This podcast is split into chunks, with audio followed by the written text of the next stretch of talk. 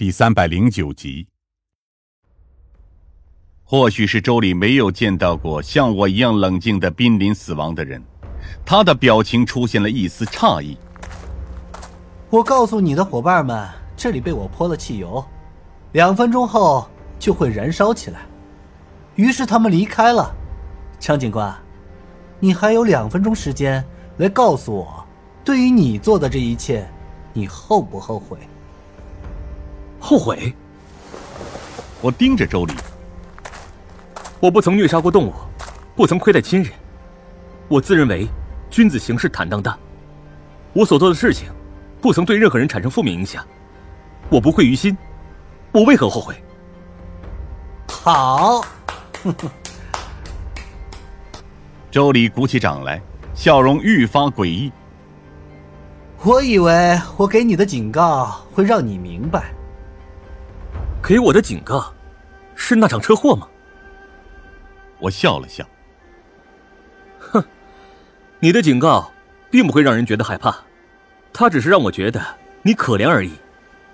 用药物对我的精神产生影响，这可不是君子所为。周礼的笑容凝固了，他大概没有想到，他亲手策划的车祸，在我眼中不过是一场小小的游戏而已。我没等到他说话，我深爱着这个社会，深爱我的家人。我对朋友做到热情相待。你以为那场车祸会让我看透人生的无趣？可是，那只是对你而言。我对生活依然充满热爱和敬畏。你之所以会想出那种办法，是因为你对这个世界没有软肋。换句话说，你不会牵挂任何人，也没有任何人会挂念你。闭嘴！周礼冲我吼了一声，在灰暗的光芒下。他的面目狰狞，像是一只被扒光了皮的猫被暴晒在阳光之下。我停住了讲话，这时外面传来警笛的响声。你看，让我不会后悔的来了。周礼听了我的话，面色愈发难看。我知道他的命门所在。有些人漂泊一生，死前依然无法皈依。他曾经距离幸福那么近。却因为自己的失误毁了许多人，不管是他，还是戴方。他拿出打火机将其打着，火光映亮了他的脸，在跳跃的光亮下，原本狰狞的脸异常的平静。是戴方告诉你，要来无形山找我。我背上的冷汗猛地落了下来。他是想与我一同被烧死在这家新厂里。他犯下的罪过，足以让他判上死刑。能有自杀的心倒是不足为过，可是我还正值年轻。我强装镇静。是，刚开始他是不愿意说的。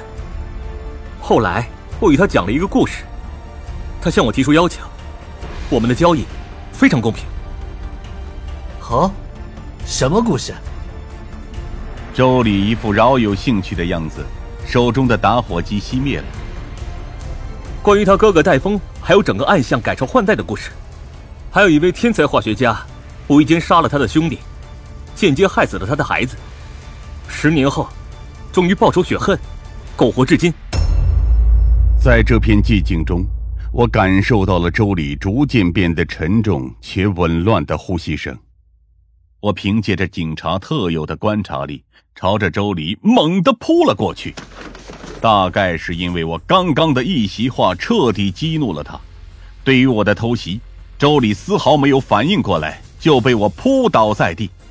我的手肘朝着周礼猛击，周礼也开始用力挣扎。他的身高比我高一些，身材也略微健壮一点，在体力上面我不是他的对手。趁着楼道中有一丝微弱的光亮，我看到他的手在怀里摸着什么，大概是带着什么凶器。我没有来得及多想，就直接踩到他的手上。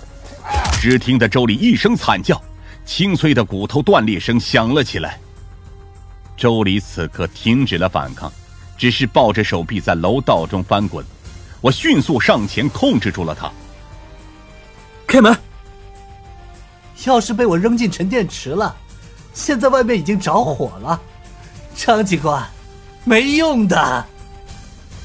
即使周礼已经疼得面目狰狞，此时却还是勉强挤出笑容看着我，仿佛我所做的一切都只是个笑话一般。